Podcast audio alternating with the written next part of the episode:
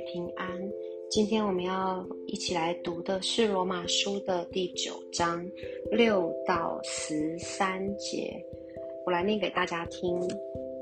这不是说神的话落了空，因为从以色列生的不都是以色列人，也不因为是亚伯拉罕的后裔就都做他的儿女，唯独从以撒生的才要成为你的后裔。这就是说，肉身所生的儿女。不是神的儿女，唯独那应许的儿女才算是后裔。因为所应许的话是这样说：到明年这时候我要来，萨拉必生一个儿子。不但如此，还有利百加，既从一个人，就是从我们的祖宗以撒怀了孕，双子还没有生下来，善恶还没有做出来，只因要显明神拣选人的旨意。不在乎人的行为，乃在乎招人的主。神就对利百加说：“将来大的要服侍小的，正如经上所记：雅各是我所爱的，以扫是我所恶的。”在第九章的前面，我们听到天儿姐有分享，其实，在保罗的心里面有一个很大的哀伤，就是。同为以色列的弟兄姐妹们，就是他的同胞们，其实对于福音是非常的无感，跟跟只剩下宗教化的仪式，而渐渐失去一个经营和神有真实关系的渴慕。而以色列人，他们作为神最先呃拣选的一群百姓，他们拥有神的应许。照理来说，应该是神在世上的所谓的代言人啊，就是说，大家想要看一群跟神有良好关系的人该怎么活，就看以色列人就对了。本来他们应该是这样的，但到了现在，特别是在保罗当时的状况，却并非如此。因此，保罗就在这里第六节这边提到了：难道神在他们身上？过去的工作，神在他们身上的呼召都落空了吗？这可能是当时许多人对以色列人的一种质疑。可是保罗却说不是的。为什么呢？在第六节这边说到，就是因为从以色列生的不都是以色列人。保罗在这边重新在启示的里面。把一个以色列人的定义，把它真正的、完整的表达出来。什么是以色列人？就是他们是一群信靠独一真神、属神的百姓。以色列人的由来是因着神，因为雅各渴慕神国的产业，而想要争取成拥有长子的名分。所以神拣选了雅各，而不是拣选本来是身为长子的以扫。所以以色列人才会从雅各开始，呃，生出了十二支派，从他这一支这一脉下来，继续的往下去承接这个国度产业的继承权。所以我们知道一件事，就是。神拣，所以以色列人他是一个拣选的身份。从这里来看，就知道原来以色列的这一个这个身份，这个继承权，它不是血统制，而且也不是什么，也不是用条件是好像你，哦，第一个你先生出来你是长子，你就一定能够成为那个继承神的国度跟应许的。在第七节这边，紧接着我们看到他说：“也不因为是亚伯拉罕的后裔，就都做他的儿女；唯独从以撒生的，才要称为你的后裔。”我们都知道亚伯拉罕的故事，就是就是当亚伯拉罕年老的时候，他还是好像没有看到神所应许要继承他的。产业的那一个后代，那个儿子生出来，因此他就想用人的方式来把这个后代制造出来。于是他们就找了一个年轻的妾夏甲，生了他的肉体上上的大儿子叫做以实玛利，但神却说，唯独从应许而生的才能够继承你的产业和国度的应许，因为等候应许的过程，就是一个生出一个能够生出信心的后赐的过程。也就是正如第八节及第九节这边所提到的，唯有从萨拉所生的儿子，也就是照神的方式、照神的规格所生出来的那一个。在 DNA 里面写着信靠神的这个信心的，才真正叫做亚伯拉罕的后嗣，才是一个真正要来继承亚伯拉罕所领受的国度的应许跟产业的后代。而这也是为什么我们会被称为，我们也可以成为亚伯拉罕的后嗣，不是因着我们从我们信主了以后，我们就成为了。呃，有以色列人的基因的人，不是这么灵异的事情，而是在讲我们在信心的上面就接上了这一个族谱。我们因着信靠这位独一真神，信有神的这个信心，我们一起被纳入了亚伯拉罕的族谱的里面。而接着，我们用第十节继续的来看保罗怎么在讲拣选。我们看到有一个妇人叫做利百加，利百加她生了一对双胞胎，老大叫做以扫，老二叫做雅各。第十一节这边说到，双子还没有生下来，善二还没有做出来，这是什么意思呢？就是拣选无关与无关乎谁先生下来，无关乎你是老大还是老二，无关乎。以扫比较优秀，还是雅各比较优秀？在什么事情都还未定的时候，神就已经告诉利百加，他将来要让大的服侍小的。这是什么意思呢？就是在讲拣选这件事情是神有绝对的主权，它并不是由人的行为或者是人的条件。来作为一个拣选的呃评断或者是资格审核，而是神全然做主掌权。你要说神啊，你这样也太霸道了吧？其实不是的，而是这是神的怜悯。什么意思呢？就是因为神的拣选不在乎你够好我才选你，也不在乎你太坏了，所以我要放弃。你被拣选，你你可能会被有被拣选的机会，都不是这样。而且神的拣选也不在乎你这些条件，而是神的拣选，而是神的应许跟祝福，是给渴慕的那一位。因为我们在后来看到雅各虽然不是好像特别有能力的，不是特别会打猎讨父亲喜欢的。可在它里面有一个对神的渴慕跟积极，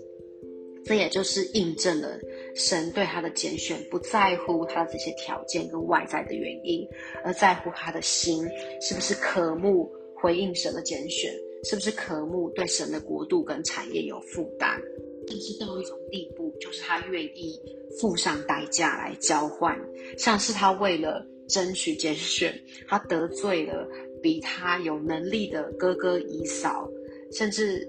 要去逃亡；而身为拥有优越条件的以扫，之所以神不喜悦他，这边说以扫是我所恶的，其实是因为什么呢？是因为他不看重自己长子的名分，甚至是他会为了一碗红豆汤，就随随便便的把长子的名分。舍去了，他轻看，以至于他失去了国度应许的继承权。所以弟兄姐妹们，我们也要小心。虽然我们可能都已经是基督徒了，我们已经重生得救了，可是若我们轻看我们做神儿女的身份，我们也可能会像以扫一样，不小心就失去了这个原本属于我们的应许，甚至是我们可能就脱离了这个信心的族谱，那就是一个非常严重的后果了。所以神的拣选很宝贵，但是我们如何经营神的拣选，更是一生的功课。最后，让我们一起来祷告。亲爱天父主，我们向你献上感恩。主透过好像从亚伯拉罕到以撒、雅各他们的一个传承、一个国度应许的继承的一个故事、一个历史，再一次的让我们被提醒：主，我们能够成为你的儿女，不是理所当然的，不叫我们。轻忽了，也不叫我们自以为有了。主叫我们每一天继续的保持渴慕跟热心，求求主把雅各对国度的一个企图心放在我们的里面，就把这个恩高赐给我们，叫我们每一个人都可以成为就货真价实的一个国度的继承人。我们也向主祷告，求主让更多的人可以进入你的拣选，转成为属你的百姓。我们宣告这样的事情要发生在我们所认领的、我们所祷告的、我们的公司、校园跟我们的家庭的里面。求主与我们每一个人同在，祷告奉耶稣的名，阿门。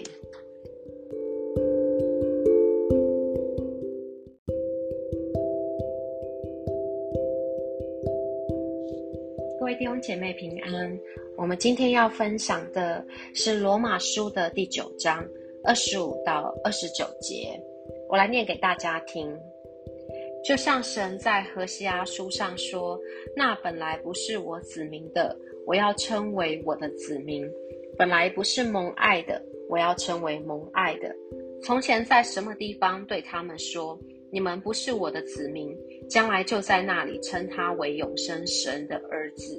以赛亚指着以色列人喊着说：“以色列人虽多如海沙，得救的不过是剩下的余数。因为主要在世上施行他的话，叫他的话都成全，速速的完结。又如以赛亚先前说过：若不是万军之主给我们存留余种，我们早已像索多玛、俄摩拉的样子了。”我们在第九章的前一段讲到，神好比窑匠，而我们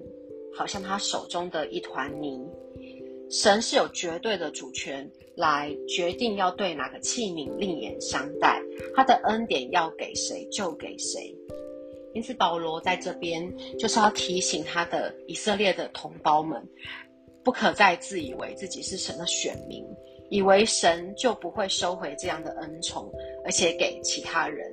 这边我们可以透过保罗他引用两位先知的预言，来呼应神拣选的心意。我们在第二十五节到第二十六节这边可以看到，先知和西阿的被神启示的一段预言，就是外邦人其实是会要蒙爱的，所以不是神的百姓。指的就是我们这些本不是以色列人的，而这边也说到不是本来不是蒙爱的，指的就是我们其实原本这些不是算为以色列人的，其实与神是没有建立过关系的，我们没有一个跟神特殊的约或者是应许，但是却会在后面要称为神的子民，要称为蒙爱的。这是因为，当我们信耶稣基督之后，我们就被接进去了耶稣基督的家谱当中。我们因着信心，成为了亚伯拉罕到大卫的这一支信心的后嗣。我们能够继承应许地，而且因着基督是国度的大君王，我们便因着信一起进入国度，成为属神的百姓。而我们又是如何被称为成为蒙爱的呢？就是当我们因着信入主的救恩，我们可以来到天父的面前与神和好，能够恢复关系。我们本来是惹动神愤怒的所谓的外邦人，然后悖逆之子。那因着信耶稣基督神的独生子，我们可以拥有基督的生命，而且我们可以成为讨神喜悦的蒙爱之子。而在第二十六节这边说到地方，就在什么地方对他们说，本来不是的，要成为是神的子民，而且要称他们为永生神的百姓。我们看到起先神因着亚伯拉罕特别拣选了以色列人做属神的百姓，神把应许地赐给他们，而且把圣殿的根基立在那里的锡安山上。那除了以色列人以外，其他民族其实都在那时候不算为神的子民，但是当耶稣基督道成肉身来到世界以后，神自己启启启示说，凡接待他的，就是信他名的人，他就赐给他们权柄做神的儿女。而特别是在跟耶稣基督死而复活以后，圣殿更是从外在的一个地方，从耶路撒冷进入到每一个基督徒的心灵的里面。我们的圣殿从此就在我们的心灵的里面，我们可以直接与神对话，我们可以在里面跟神祷告，我们可以敬拜他。而且每两三个基督徒去到任何一个地方，去到哪里，那里就有国度降临，就有神的同在，就成为了神的应许地。从你可以说，从此以后，圣殿就进入到一个无墙圣殿，或是说无墙教会的阶段。而住在世界各地的外邦人，本来是与神没有机会认识神的，都可以和以色列人一样，有机会成为蒙恩的百姓。若我们透过这一段里面是在说，外邦人能够蒙拣选，能够蒙恩，都是在神的计划的当中的一环，都是神起先就已经预定好了。而在下一段，保罗引用先知以赛亚所说的，就是在提醒以色列人不要辜负了神起初的拣选。这边在第二十六节到第二十九节这边，我们看到这边说到，啊，不好意思，二十七节到二十九节这边看到这边说到，以赛亚对以色列人说：“虽然多如海沙，得救的不过是剩下的余数。”所以，我们知道早先神应许以色列的人口，当时他给亚伯拉罕的应许就是，未来他的他的后嗣、他的后裔要多如天上的星星、海边的沙子。而在保罗的这个时代，神所应许以色列的人口兴旺可以多如海沙，其实是已经是成就了。但是信心是活着的，真正得着神所预备的救恩的。的以色列人其实是相对之下是非常少的，这边说到只剩下余数，所以为什么以色列人明明这么多人这么兴旺，可是得救的数量落差却这么大呢？是因为当时的以色列人虽然有老祖宗传承下来信仰的产业，也有圣殿有律法，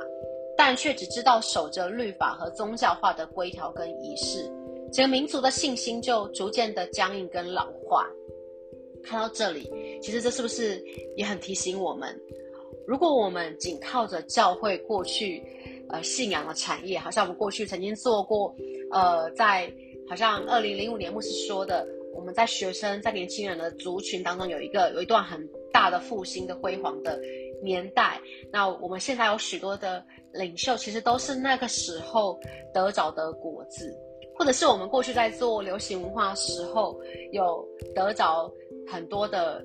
艺人，一包含我们现在看到许多敬拜团的领袖，都是当时的产业。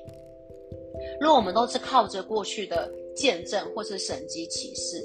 而没有新的经历，而没有继续去经营，其实我们的信心，整个教会的信心也会逐渐的老化。我们会变成我们以为信仰。就是每周的小组跟主日时间，就是要排服侍走流程，而不再期待经历神机启示。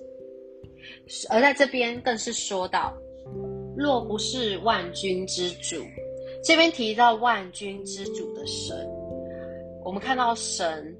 他不只是来拯救人，拯救这一群呃前面讲到的这一群外邦人，更是要拯救这一群本来该归向主的以色列人。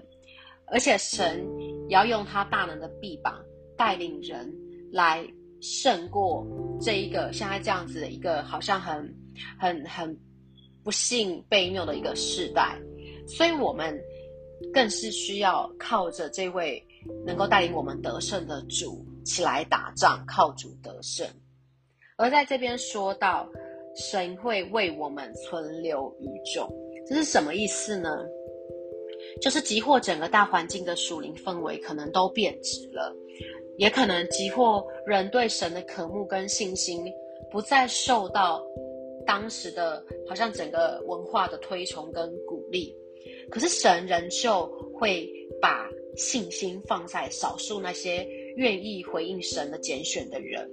而这个语种就是那些愿意信入神是带领我们不断得胜的神起身。成为领袖或是牧者的，可能是所谓的少数人，可是数量虽然看似跟那一大堆的人比起来是少，但却是种子。这边说到语种，是一却是一群一批属神的种子，也就是它会落入土里，也会结出许多信心的子粒来。而这样子的语种，就是神。在恩典里面，他仍旧给以色列人机会，能够回转归向他，这是神的恩典。但同时，保罗对保罗来说，这也是神给使徒们的呼召，就是要让以色列人不至于像索多玛或者是俄摩拉当时的光景，就是他们被被神愤怒，然后被被被灭成了。所以，神也给。这一群好像像保罗这样子的使徒们，有一个呼召，就是也要继续的要要让以色列人能够回转归向主。阿妹，最后让我们一起来祷告，亲爱的耶稣，主我们来到你面前，主我们知道我们能够得救，能够拥有一个做神儿女的身份，主啊，是你早在。好像很好几千年以前，在先知的一个启示的里面，你就已经预备了这样的一个恩典给了我们。耶稣，我们也向你献上感恩。若不是你为我们死而复活，主啊，我们也没有办法，主啊，能够不断的得胜。我们能够经历生命的身份的转化跟改变，主啊，我们向你献上感恩，因为我们拥有这样子的机会，不是理所当然的，主啊，而是你特别的怜悯跟拣选。我们也继续的要来为以色列人祷告，因为他算是我们的大哥们。主啊，我们求主让神的更多的人可以归回神的家中。主啊，我们也向你求。主啊，让我们有信心，能够不断回应你的拣选，就是我们愿意成为在这个世代你所预备的语种。我们愿意为主成为牧者或是领袖，我们愿意起来靠主，不断的面对这个世代的风俗跟文化，起来打仗跟得胜。主啊，我向你祷告，也求主使用我们，让我们所种在地里的能够结出。许多的籽粒跟信心的果子出来，与我们每个人同在，保守我们每一天的脚步。祷告奉耶稣的名，阿门。